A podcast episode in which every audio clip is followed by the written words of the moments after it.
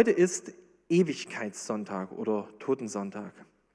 Ähm, und an diesem Sonntag im Kirchenjahr, da ist eigentlich eine coole, eine coole Einrichtung, ist ein so ein Sonntag, wo man sich ganz bewusst, die Leute, die das damals so erfunden haben, das Kirchenjahr, sich gedacht haben, es ist gut an diesem Sonntag, sich bewusst auszurichten auf die Ewigkeit und auf Jesus.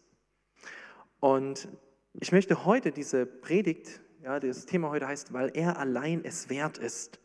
Und ich möchte die ein Stück weit nutzen dazu, dass wir miteinander unsere Gedanken ausrichten auf Jesus.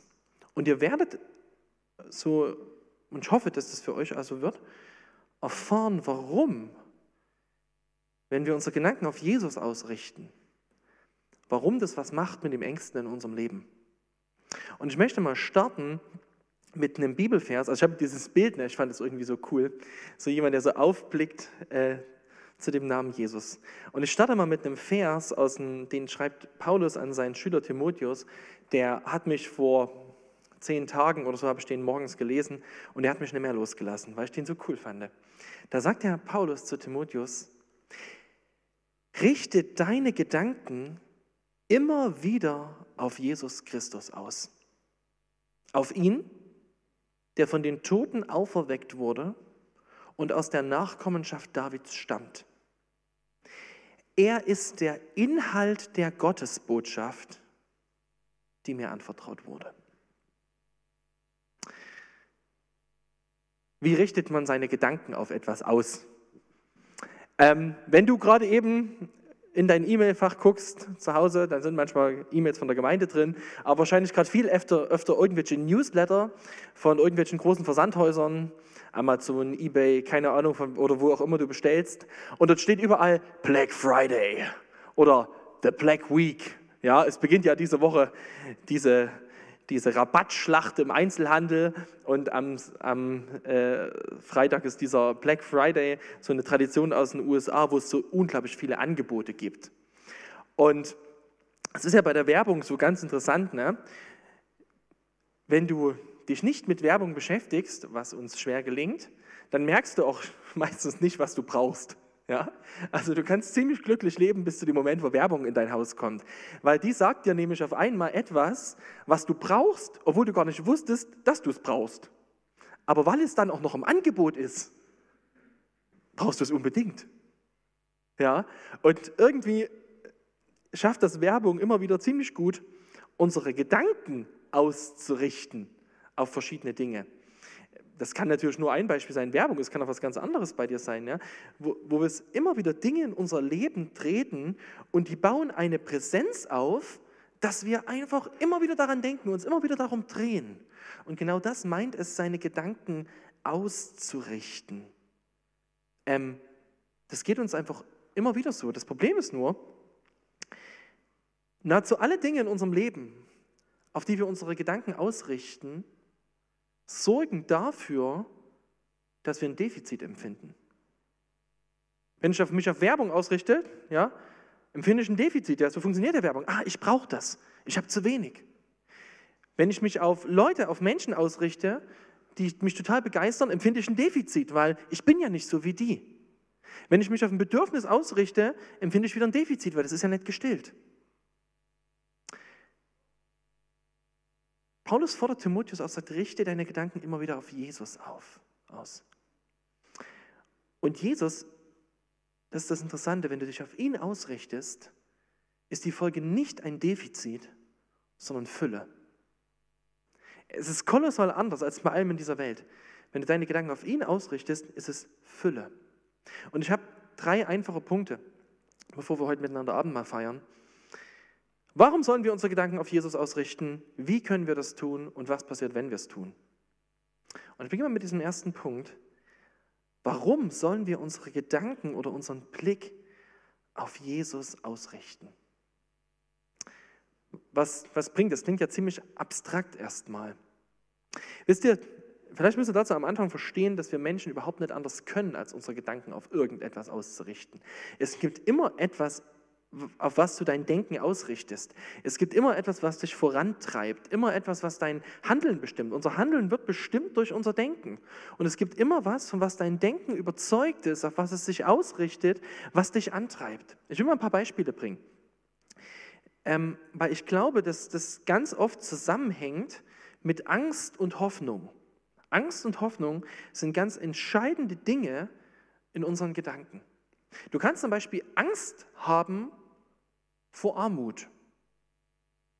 Und es kann sein, dass du deswegen, vielleicht bist du auch aufgewachsen in Verhältnissen, wo du sagst, es war immer knapp zu Hause. Es war immer irgendwie, ja, es war immer irgendwie, Weihnachten war immer so, so ein, keine schöne Zeit, weil die anderen haben immer gesagt, was sie zu Weihnachten kriegen. Bei uns war es immer knapp. Und es kann sein, dass sowas in dir drin eine Angst auslöst äh, vor Armut. Und dann kann es sein, dass du deswegen so einen Lebensstil aufbaust, wo du versuchst, viel zu arbeiten, viel zu tun, um bloß dein Leben abzusichern. Und deine Hoffnung ist es, dass du mit deiner Leistung es schaffst, dein Leben zu sichern. Damit du bloß nie wieder erlebst, was dich vielleicht als Kind geprägt hat. Ja, dann richtest du deine Gedanken, ohne das vielleicht bewusst zu wollen, immer wieder darauf auf, wie schaffe ich das, noch mehr zu leisten, noch mehr Sicherheit hinzubekommen. Oder, oder was anderes. Es kann sein, dass du Angst hast davor, dass dich niemand liebt. Und vielleicht Angst hast davor, alleine zu bleiben. Und es kann in dir auslösen, dass du ganz verkrampft oder unter Druck einen Partner suchst und sogar deine Ideale, die du eigentlich hast, eigentlich Überzeugungen, die du hast, wie ein Partner sein sollte, über Bord wirfst, nur in der Hoffnung, dass es irgendjemanden gibt, der irgendwie dich rettet aus, deinem, aus deiner Angst. Und es bestimmt dann dein Handeln, dein, dein Denken dreht sich nur noch darum. Oder eine andere Angst. Es kann sein, dass du eine unfassbare Angst hast vor Ablehnung. Dass dass Leute dich ablehnen könnten. Und deswegen kann es sein, dass du dir ein Verhalten angewöhnst, wo du versuchst, es immer allen anderen recht zu machen. Bloß nie was sagen, was die anderen doof finden, bloß nie was machen, was die anderen verurteilen, alles mitmachen, selbst wenn es der größte Mist ist, nur damit die mich nicht ablehnen. Weil du die Hoffnung hast, dass dadurch deine Angst gestillt wird. Und deine Gedanken werden sich immer um diese eine Frage drehen. Was denken die anderen über mich? Darauf werden deine Gedanken ausgerichtet sein. Was denken die über mich? Finden die mich so gut? Finde ich nett? Lehnen die mich ab? Oder selbst, ja, es kann sein, dass du Angst hast vor Krankheit oder vor dem Tod. Dass das deine, deine ganz größte Angst ist und dass du deswegen vielleicht dir ein Verhalten angewöhnst, wo du versuchst, so möglichst gesund wie möglich zu leben und möglichst so sicher wie möglich zu leben, in der Hoffnung, dass du nicht krank wirst und bloß nicht stirbst. Auch wenn du eigentlich weißt, dass du, dass, dass du sterben wirst, aber das blenden wir ja oft aus. Nicht alle diese Dinge, die ich gerade nenne, sind ja falsch.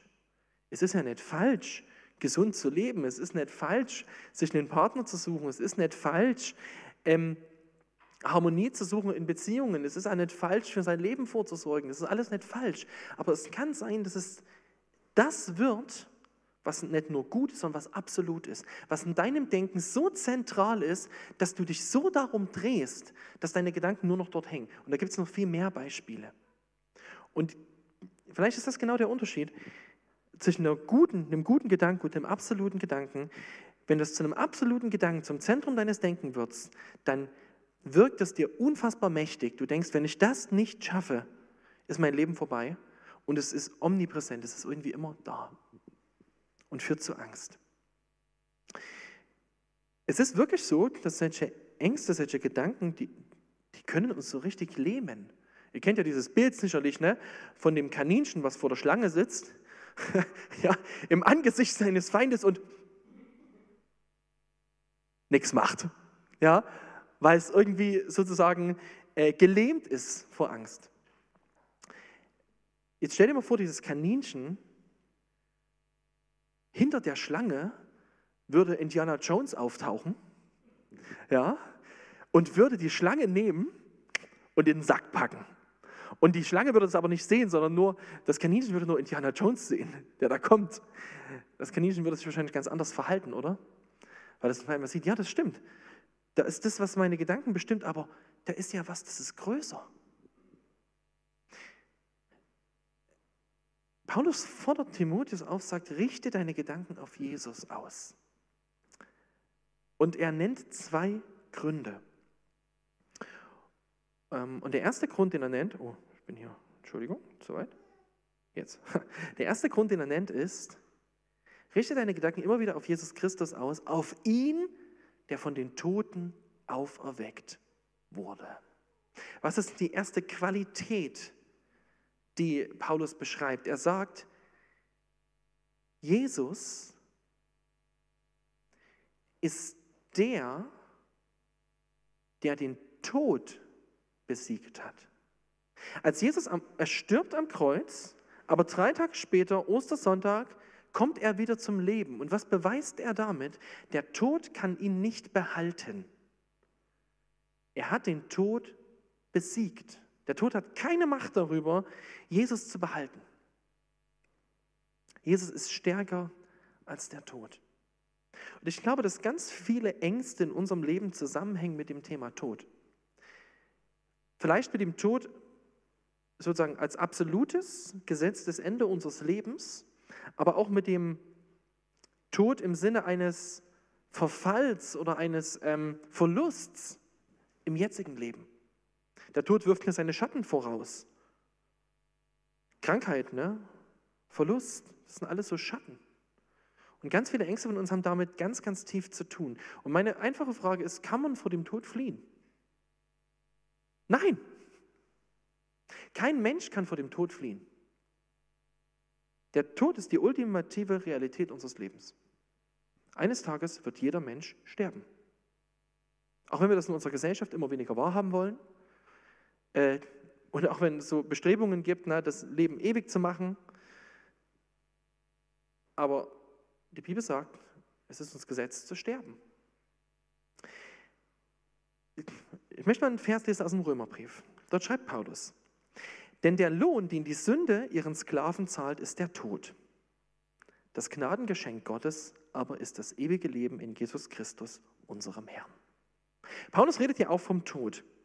Und er redet jetzt davon, dass sozusagen für jemanden, der von der Sünde beherrscht wird, der für die Sünde arbeitet, jemand, der nicht an Gott glaubt, sondern der in Rebellion gegen Gott lebt, der Lohn der Tod ist, aber Gott als Geschenk für andere das ewige Leben hat. Heißt das, dass Christen nicht sterben? Nein, das heißt es nicht. Ja, Christen sterben ja genauso. Aber es meint, dass Tod noch eine größere Dimension hat. Tod ist also nicht nur das biologische Ende eines Lebens. Tod ist im letzten Sinne die ultimative Trennung vom Leben. Und es meint mehr. Es meint nicht nur, dass ein Körper aufhört zu leben. Tod bedeutet, dass eine Existenz dass eine Person in Ewigkeit abgetrennt wird vom wahren Leben.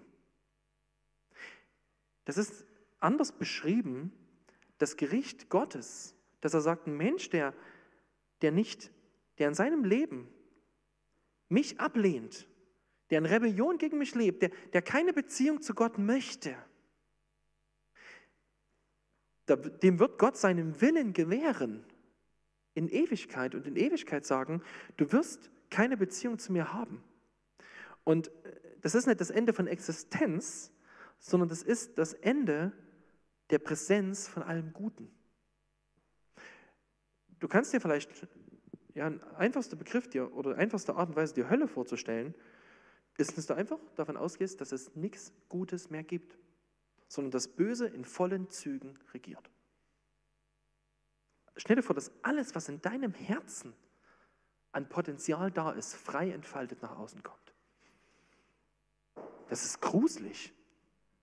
Aber Gott sagt, diese, diese, diese Konsequenz, dass der Tod sozusagen auf ewig scheidet vom Leben, die ist in Jesus aufgehoben. In Jesus gibt es die Möglichkeit, dass ein Mensch diese Macht des Todes nicht erfahren wird. Er wird zwar sterben auf dieser Welt, Aber, so sagt es Jesus mal in Johannes 11, Vers 25, da sagte Jesus, ich bin die Auferstehung und das Leben. Also er selbst ist das Leben. Wer an mich glaubt, wird leben, auch wenn er stirbt. Wir haben einen Ewigkeitssonntag. Und es bedeutet, dass wir uns ausrichten dürfen in unseren Gedanken darauf, dass unser Leben, dass der Begriff Leben eben nicht nur zeitlich begrenzt ist auf dieser Erde, sondern dass es eine Ewigkeit gibt und dass das wahre Leben erst noch beginnt. Auch wenn uns das unglaublich manchmal schwerfällt. Ne? Das fällt uns schwer im Alltag zu fassen, weil wir leben ja voll auf dieser Erde. Na, wir, wir, wir arbeiten hier, wir müssen hier auch arbeiten. Wir, wir kriegen hier Kinder, wir, wir, wir müssen uns hier kümmern um, um Windeln wechseln oder um Steuererklärungen und so oder um Studienabschlüsse oder so. Es ist, wir müssen hier leben und es ist auch richtig so. Gott hat diese Erde auch geschaffen. Wir sollen auch voll und ganz hier leben. Aber trotzdem ist es nicht unser, unser, unser letzte, unsere letzte Bestimmung. Unsere Hoffnung ist viel größer. Und was, was die Hoffnung hinter Christus ist, ist, er hat den Tod besiegt. Das heißt, wer an ihn glaubt, wird leben, wenn er stirbt. Das heißt, deine Hoffnung ist wesentlich größer. Nimmt das dem Tod die Präsenz in deinem Leben? Nein, der Tod ist da, aber es nimmt ihm seine ultimative Macht. Es nimmt ihm seine, das ist der Grund, warum es Christen gibt, die für ihren Glauben sterben. Weil sie wissen, dass es etwas Größeres gibt als dieses Leben. Und es kann dir, wenn wir uns so auf Jesus ausrichten, dann ist es, heißt das nicht, dass wir fahrlässig mit unserem Leben hier umgehen, dass wir sagen, ach, Wurst egal, ja, fahre ich halt, keine Ahnung, ohne Gurt mit 200 über die äh, Huckelpiste, ich komme ja sowieso im Himmel an. Das meint es nicht, Fahrlässigkeit, aber es meint, dass es etwas gibt, was größer ist als diese ultimative Botschaft des Todes und dass wir eine Hoffnung haben, die größer ist. Und dass deswegen Christen Hoffnung haben können, selbst in den scheinbar hoffnungslosesten Situationen.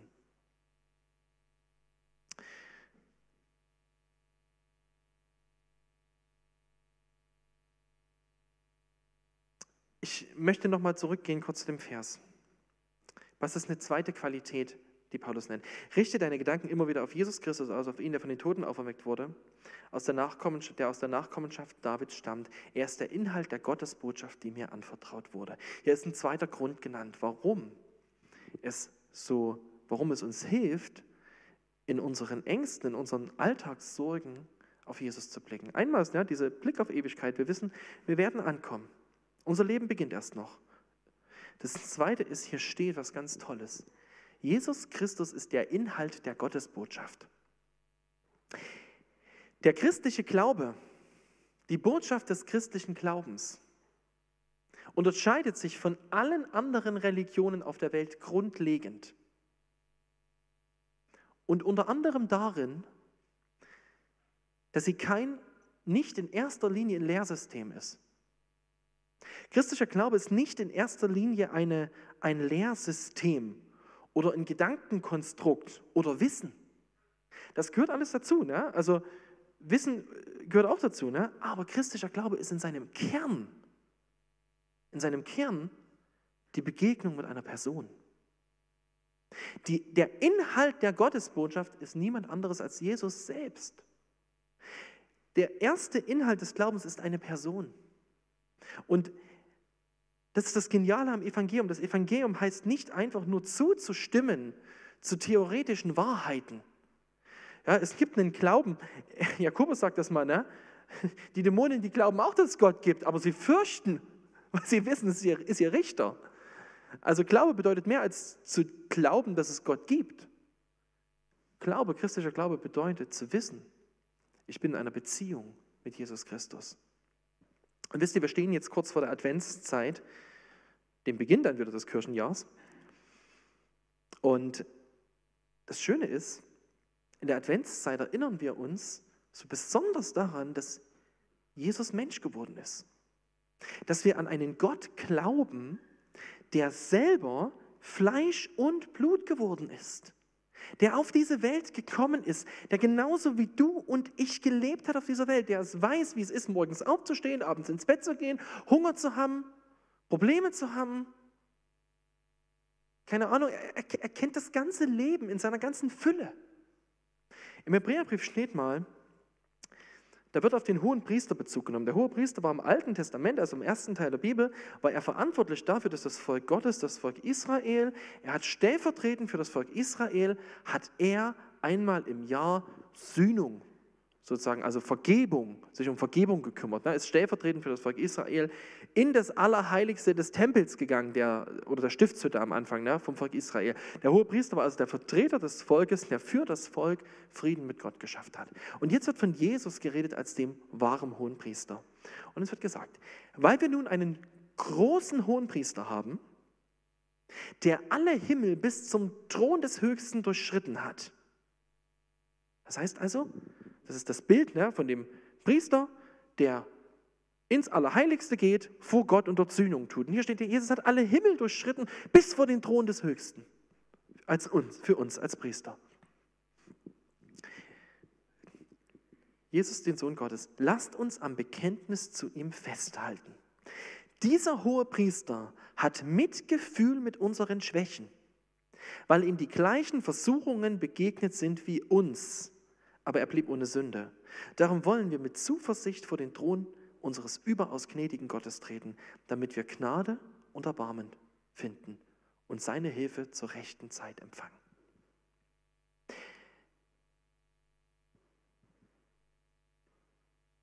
Jesus weiß, was es bedeutet, Mensch zu sein. Hier steht, er hat jede Versuchung erlebt. Er weiß, wie deine Kämpfe sind. Wir haben keinen Gott, der sozusagen unverständnisvoll über uns wäre und sozusagen überhaupt mit nachvollziehen kann, was es bedeutet, wie wir sind. Wir haben einen Gott, der weiß, was es bedeutet, Mensch zu sein. Und der dich versteht. Und der, und das Krasse ist, hier steht, du bist eingeladen, zum Thron Gottes zu kommen. Ich weiß nicht, was du von, von Gedanken dabei hast, vor den Thron Gottes zu treten. Vielleicht kommt da in dir eher so eine Art von Angst vor. Was habe ich verdient, wenn ich vor, vor Gott komme? Wie meine letzte Woche war? Habe ich es nicht verdient, dass er mich straft? Habe ich es nicht verdient, dass er mich wegschickt? War ich gut genug? Und hier steht aber, darum wollen wir mit Zuversicht. Zuversicht ist eine Haltung von, ich glaube, ja, das ist gut mit Zuversicht vor den Thron unseres überaus gnädigen Gottes treten, damit wir Gnade empfangen. Wir haben einen Gott, der auf unserer Seite steht. Er steht auf deiner Seite. Er ist für dich. Und warum das? Weil Jesus Christus selbst nicht nur der hohe Priester ist, sondern gleichzeitig das Opferlamm weil er nicht nur der ist, der hingegangen ist, um Versöhnung zu bringen, sondern der ist, der dafür sein eigenes Leben gegeben hat, weil sein Blut geflossen ist, weil er den Zorn Gottes getragen hat, weil er die letzte, ultimative Realität des Todes, die Trennung von Gott, das Abschneiden von allem Leben selber am Kreuz ertragen hat, weil er am Kreuz ruft, mein Gott, mein Gott, warum hast du mich verlassen? Wer er die Hölle selbst trägt. Darum ist bezahlt für den, der an Jesus glaubt.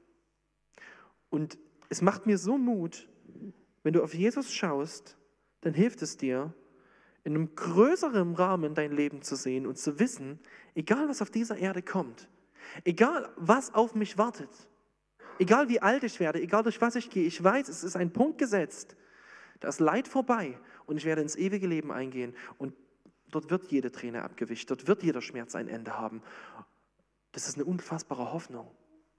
Und gleichzeitig zu wissen, und in diesem Leben, wo ich genau da lang gehe, durch meine Ängste, durch meine Täter, durch meine Versuchungen, da ist er mir nicht fern. Da ist er mir sogar näher als vielleicht jeder andere Mensch, weil niemand tiefer versteht, was es bedeutet zu leiden als Christus, weil er mehr gelitten hat als jeder andere. Er ist es wert.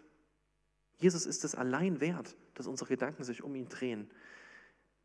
Und vielleicht noch kurz dazu. Ich habe gesagt, unsere Ängste gaukeln uns vor, dass sie allmächtig wären und allgegenwärtig. Der Einzige, der wirklich allmächtig ist, das ist Gott selbst. Und der Einzige, der wirklich allgegenwärtig ist, ist unser Gott selbst. Er ist der Einzige, vor dem wir uns fürchten müssten. Aber wir dürfen ihm begegnen mit Zuversicht. Oh, das war erst Punkt 1, aber mein Punkt 1 ist immer sehr lang. Ich möchte zum Punkt 2 kommen. Jetzt wird es ganz praktisch. Wie richten wir jetzt unsere Gedanken auf Jesus aus? Wie wird es in unserem Leben praktisch? Und da gibt es natürlich, jetzt könnt ihr eine super, da können wir eine ganze Predigtreihe drüber halten. Und es gibt so die typischen klassischen geistlichen Disziplinen, die ihr schon hundertmal gehört habt und es bleiben auch irgendwie die gleichen. Lies deine Bibel. Ja, du kannst nur mit Wahrheit, also da steht die Wahrheit drin, das Gebet und die Gemeinschaft mit, mit anderen Christen, na, das, sind, das sind die Dinge, die wir in der Apostelgeschichte lernen, die, die uns helfen. Aber ich möchte heute auf einen besonderen Punkt nochmal Wert legen, der mir da irgendwie auf dem Herzen lag. Und zwar ist das, möchte ich mal einen Text aus dem Psalmen lesen. Ich muss dazu vorher was sagen. Der König David, der große König Israels, war ja nicht immer König, sondern er war ja vorher auch er auf der Flucht vor Saul und hat nicht nur gute Zeiten erlebt, musste auch, hatte auch Probleme gehabt. Und unter anderem einmal kam er zu so einem Philisterkönig und äh, die wollten den gefangen nehmen.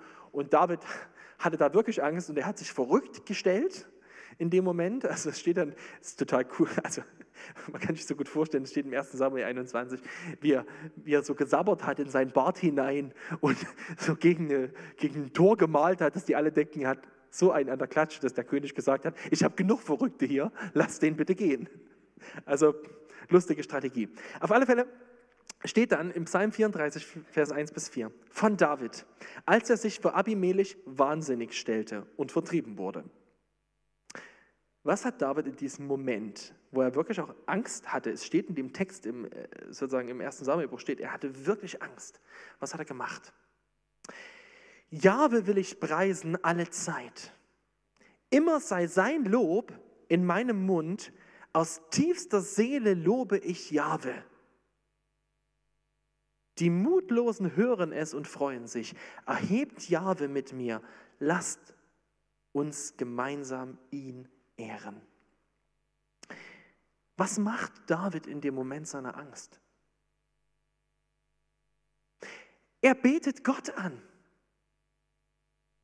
Er betet Gott an. Und David war Musiker. Also ich glaube, das war mit Musik, weil das ist ja auch ein Psalm und die Psalmen sind nun mal das Gesangsbuch Israels, Gesangs- und Gebetsbuch. David betet Gott an. Und ich glaube, hier, hier ist ein Schlüssel drin. Ein Schlüssel, wie wir unsere Gedanken auf Jesus ausrichten. Dass wir es lernen, Gott anzubeten und jetzt ist eine große Frage. Oft haben wir so den Eindruck, oder ich will es mal anders fragen, hat David sich wohl danach gefühlt, Lobpreis zu machen? In der Situation mit sabbertem Bart, ja, Angst vor seinen Feinden, ob er sich so wohl gefühlt hat? Ich glaube es nicht. Wir haben manchmal so diesen Gedanken in uns drin, dass es um unsere Gefühle geht. Ich will mal was sagen. Im Lobpreis geht es nicht darum, wie du dich fühlst. Es geht darum, wie Gott ist. Im Lobpreis geht es nicht darum, wie du dich fühlst, es geht darum, wie Gott ist. Und gerade weil er so ist, ja, wenn du deinen Blick auf Sorgen gerichtet hast, auf, auf, auf Krise, und du zwingst dich, deinen Kopf zu heben und darüber nachzudenken, wie Gott ist, dann fühlst du dich nicht sofort toll. Aber es ist der Schlüssel dazu, dass deine Gefühle sich verändern können. Weil immer mehr die Schatten fliehen müssen, weil immer mehr das Licht von Jesu Schönheit durchbricht in dein Herz und sich so deine Gefühle verändern können. Wir beten Gott nicht an, weil wir uns immer danach fühlen. Wir beten ihn an, weil er es wert ist und genau darin liegt der Schlüssel, dass sich unsere Gefühle verändern. Wisst ihr, ich möchte ein Zeugnis aus meinem Leben erzählen. Als ähm, meine Frau und ich durch eine schwere Zeit gehen mussten, als unser kleiner Sohn, ähm, viele von euch kennen diese Geschichte ja von unserem Josias, wo die Schwangerschaft sehr, sehr schwierig war und mit großen Hindernissen verbunden und ähm, viel Schmerz. in der Zeit, da waren wir viel in der Uniklinik in Leipzig und ähm, ja, wir waren echt verzweifelt. Wir waren wirklich verzweifelt. Und das Interessante war, alle anderen Ängste und alle anderen Sorgen waren total relativiert. Äh, die haben einem gewirkt wie, wie, wie kalter Kaffee, weil man jetzt auf einmal um das Leben von einem Kind gebangt hat. Und in dieser Zeit, ähm, da bin ich viel in die Krankenhauskapelle gegangen, die dort ist, voll der gute Ort, dass es sowas gibt. Und dort stand das evangelische Gesangsbuch. Und ich selber, ich bin ein großer Freund von, von Paul Gerhardt, also ich mag seine Lieder sehr gerne. Ne? So ein Mann hat im 17. Jahrhundert gelebt, im Dreißigjährigen Krieg war er Pastor und hat viel, viel Schlimmes erlebt. Und er hat ein Lied geschrieben, das ist sehr, sehr bekannt. Das heißt, befiehl du deine Wege. Und in dieser Zeit habe ich dieses Lied, es hat glaube ich zwölf Strophen, im evangelischen Gesangsbuch ist es auch in zwölf Strophen abgedruckt. Und das Lied ist wie so ein, wie so ein Weg, der so beginnt und er geht so ins Leid hinab und am Ende wieder hinaus. Ich nenne solche Lieder immer durchlittene Theologie. Das, was der Mann erlebt hat, ist wirklich durchlittene Wahrheit über Gott.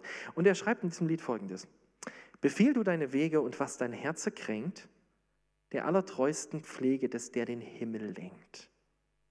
Der Wolken, Luft und Winden gibt Wege, Lauf und Bahn. Der wird auch Wege finden, wo dein Fuß gehen kann. Ich musste mich echt dazu zwingen, sowas zu singen. In dem Moment, wo wir da im Krankenhaus waren, hatte ich den Eindruck, Herr, ich habe überhaupt keine Ahnung, wo, wo jetzt ein Weg ist, wo mein Fuß als nächstes hingehen soll. Wie soll denn das weitergehen? Was wird denn werden? Und dann einfach zu singen, vielleicht dann mit der Bitte im Herzen, Du wirst Wege finden. Du, du hältst die ganze Welt in deiner Hand. Ich bin dein Kind. Ich habe keine Ahnung, wie es weitergeht, aber du wirst einen Weg finden. Und dann diese Strophe 11, die will ich nochmal lesen, die ist nicht ganz so bekannt, aber die hat sich bei mir, die war mir ein richtiger Anker. Da steht, wohl dir, du Kind der Treue, du hast und trägst davon mit Ruhm und Dankgeschreie den Sieg und Ehrenkron. Gott gibt dir selbst die Palmen in deine rechte Hand und du singst Freudenpsalmen dem, der dein Leid gewandt. Hier steht eine Verheißung drin und diese Verheißung kommt aus der Offenbarung. Na, in der Offenbarung steht es mal, dass mal die Christen vor Gott stehen werden mit Palmen in der Hand und ihn anbeten werden. Und der Paul Gerhard bringt es hier so zum Ausdruck, der sagt, Gott selber wird sich darum kümmern, dass du eines Tages ihn wieder anbeten wirst mit Freude. Und ich stand damals da und habe gesagt, Herr, ich habe keine Ahnung, wie du das machen willst. Aber ich vertraue darauf, dass du dich selber darum kümmerst, dass ich selber wieder vor dir stehen werde mit Freude im Herzen.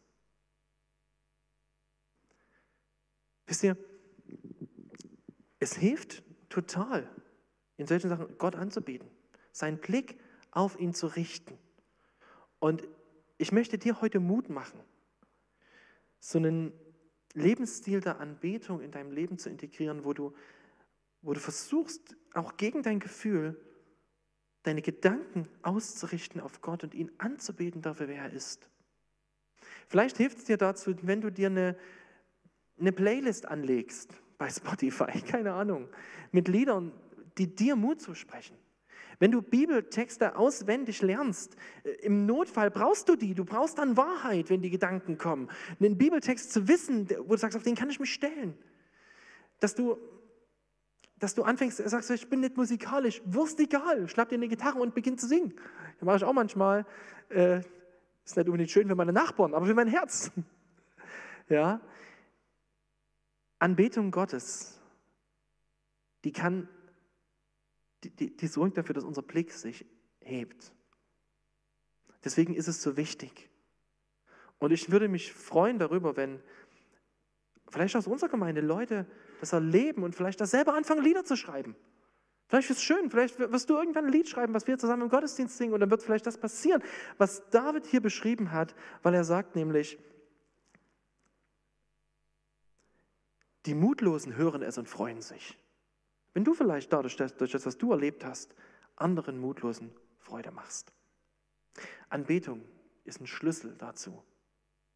Ist ein Schlüssel dazu, deinen Blick auf Jesus zu richten. Okay, letzter Punkt. Was passiert, wenn wir das machen? Was passiert, wenn wir das machen? Was passiert, wenn du deinen Blick auf Jesus hältst. David, ich habe es gerade schon vorgelesen, sagt, die Mutlosen werden sich freuen. Es bringt in dein Leben aus einer anderen Wahrheit, aus einer größeren Realität Freude in dein Leben. Es, es zerstört die Finsternis und die Angst. Ich möchte zum Abschluss so einen Vers aus dem Hebräerbrief nochmal sagen. Den finde ich unglaublich cool. Da geht es um die Hoffnung, die Christen haben. Und da schreibt der Schreiber des Hebräerbriefs, in ihr, in der Hoffnung, haben wir einen sicheren und festen Anker, der uns mit dem Innersten des himmlischen Heiligtums verbindet. Du lebst in einer Welt, in der so in der nichts fest ist, in der Veränderung einhergeht, in der wir erleben, dass selbst Dinge, die wir, die wir über Jahrhunderte, Jahrtausende als klar fest definiert haben, aufgelöst werden. In einer Welt voller Veränderung, in einer Welt, wo man sich fragt, was gibt mir noch Halt? In einer Welt mit persönlichen Herausforderungen, mit Ängsten. Corona hat es auch nochmal ganz stark verstärkt. Aber hier ist eine Hoffnung. Du bist verbunden mit dem Innersten, also dem Allerheiligsten, das war im, im, Tempel in Jerusalem, war das das Allerheiligste, dieser Bereich, wo Gott wohnt, mit dem Allerheiligsten im Himmel. Und deine Verbindung dazu ist deine Hoffnung auf Jesus. Und die ist ein fester Anker. Du hast einen Anker in dieser Zeit, der dein Leben hält. Und das ist, das ist eine unglaubliche Zusage dass Gott sagt, du musst nicht wissen, wie alles geht, mein Kind. Aber wenn du mir vertraust, ich werde dich halten. Ich werde dich halten. Und ich werde dich am Ende ans Ziel bringen. Und das ist, das ist eine ganz neue Lebensrealität. Und ich wünsche mir das sehr, dass das in unserem Leben, in meinem Leben immer stärker zum Ausdruck kommt und an deinem Leben. Gerade in dieser herausfordernden Zeit haben wir einen Anker. Wir werden jetzt gleich miteinander Abendmahl feiern. Und wenn wir bei dem Punkt Anbetung sind, dann ist Abendmahl genau das, dass wir ankern, dass wir uns festmachen in der Hoffnung, dass wir uns daran erinnern, was Jesus schon für uns getan hat. Er hat den Tod besiegt, er hat unsere Schuld vergeben, er hat uns zu seinen Kindern gemacht, wenn du an Jesus glaubst. Und dass wir uns gleichzeitig daran erinnern, auf das, was kommt. Er wird uns anbringen, äh, äh, ankommen lassen zu Hause. Er bereitet für uns in Festmahl vor und er sagt, er wartet selber darauf, Brot und Wein zu essen bis zu dem Tag, wo er mit uns in der Ewigkeit das feiern wird. Abendmahl ist eine Hoffnung auf die Ewigkeit. Und es ist mega schön, sich daran erinnern zu können, zu wissen, du hast einen viel größeren Anker. Ich lade dich dazu ein, in diesem Bewusstsein heute Brot und Catch zu nehmen. Ich möchte jetzt nochmal beten. Stehen jetzt auf.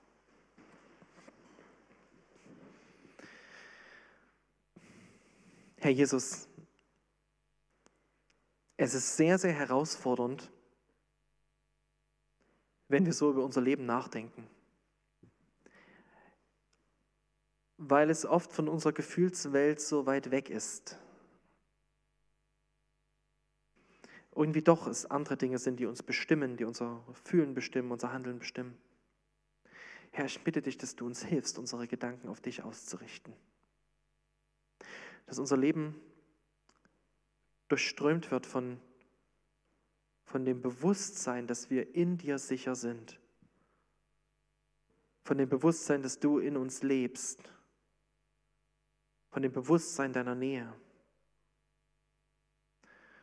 Und ich bitte dich, Herr, lehre uns, wie es, wie es geht, dich anzubieten. Und ich bitte dich auch darum, dass du schenkst, dass da in diesem Prozess du alle Leute befreist von schlechten Emotionen. Dass wir Freiheit finden in dir. Vielen Dank dafür, wer du bist und dass du uns liebst, wie wir sind. Und ich möchte bitten für alle die, die hier im Raum sind oder am Livestream sind, die noch nicht sagen können von sich, dass sie einen Anker geworfen haben bei dir, die keine Entscheidung getroffen haben für dich. Ich bitte dich, Herr, dass dein Heiliger Geist unsere Herzen überführt und um Mut zu einem Ja zu dir. Davon hängt die Ewigkeit ab und ich danke dir dafür, dass du, dass du wirklich überaus gnädig bist, dass du nichts verlangst. Außer deinem Jesus, hier bin ich, nimm mein Leben. Amen.